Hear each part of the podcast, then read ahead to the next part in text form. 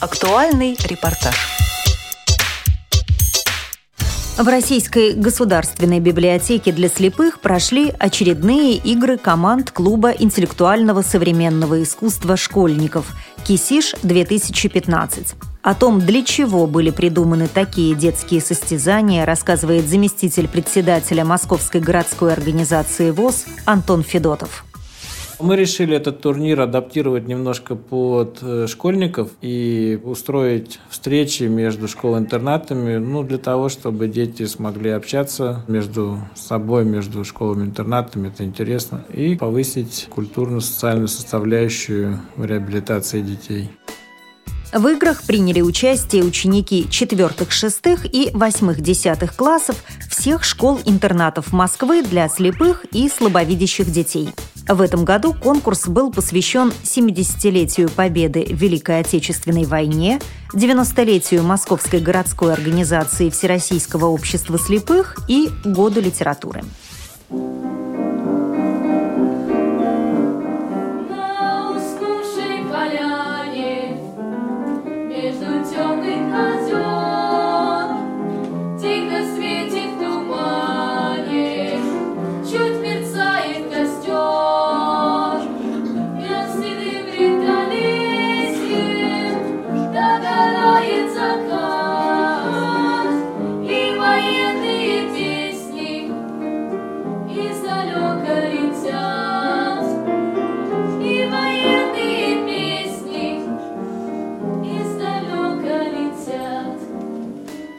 Игры проходили в два этапа. Первый – домашнее задание. В его рамках ребята пели песни и декламировали стихи о войне.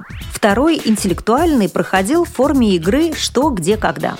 Вопросы задавали не только о Великой Отечественной войне, но и о правилах русского языка и о нормах этикета.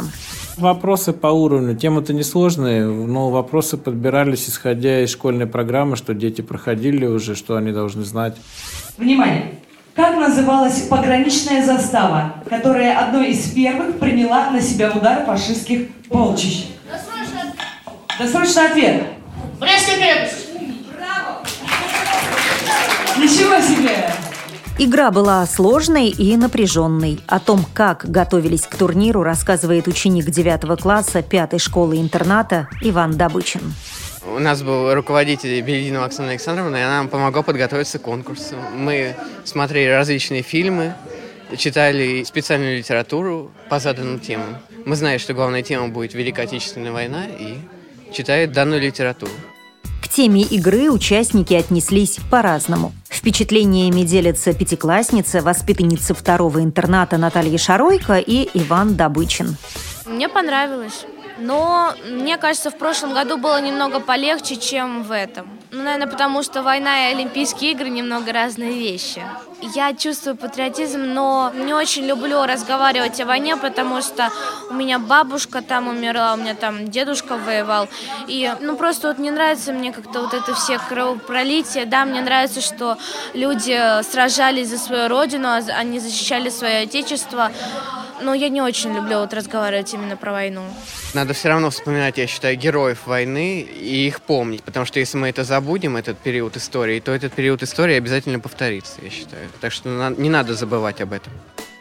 По результатам конкурса среди четвертых-шестых классов второе место разделили команды пятого интерната «Дети России» и второго интерната «Наследники Победы». Лидерами стали ребята из школы номер один. О том, как готовили победителей, рассказывает преподаватель первого интерната Наталья Морозова. В играх участвуем десятый год. Но команда у нас достаточно сильная в этот раз была. Интересно, что вот в старшей команде почти все ребята а у нас являются лекторами нашего музея тифлопедагогики. Вот поэтому все вопросы, связанные, конечно, с тифлопедагогикой, они достаточно хорошо все знали. Они действительно много читали, потому что мы готовились серьезно. Среди старшеклассников места распределились следующим образом. Третья заняла команда панфиловцы второй школы-интерната. Вторыми стали знатоки из пятой школы. Лучшими названы добровольцы, игроки первой школы-интерната. Впечатлениями делятся ученики девятого класса Михаил Капцанель и Анна Чубасова. Прошло все прекрасно, напряженно. Эмоционально, как всегда, проходят такие соревнования. Я участвую в них уже третий год, и мне это приносит очень большое удовольствие. Я на самом деле не рассчитывал на бесспорное превосходство нашей команды над другими, волновался, как и что все пройдет, но, к счастью, все прошло замечательно.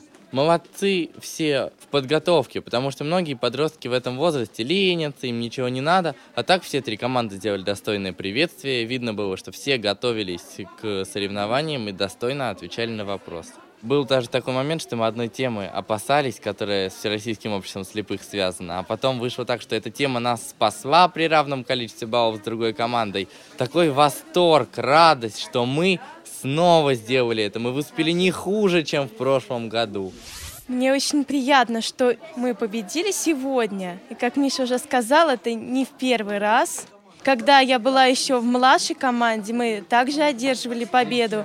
Я горжусь своим классом, даже всей нашей школой. Сегодня мы в старших командах первое место заняли, и наши малыши, 4-6 классы, тоже заняли первое место. Все ребята работали слаженно и показали отличные результаты. Редакция «Радио ВОЗ» поздравляет первый интернат с победой и желает участникам игр дальнейших успехов. Программу подготовили Наталья Лескина и Олеся Синяк. С вами была Наталья Гамаюнова. До встречи в эфире «Радио ВОЗ».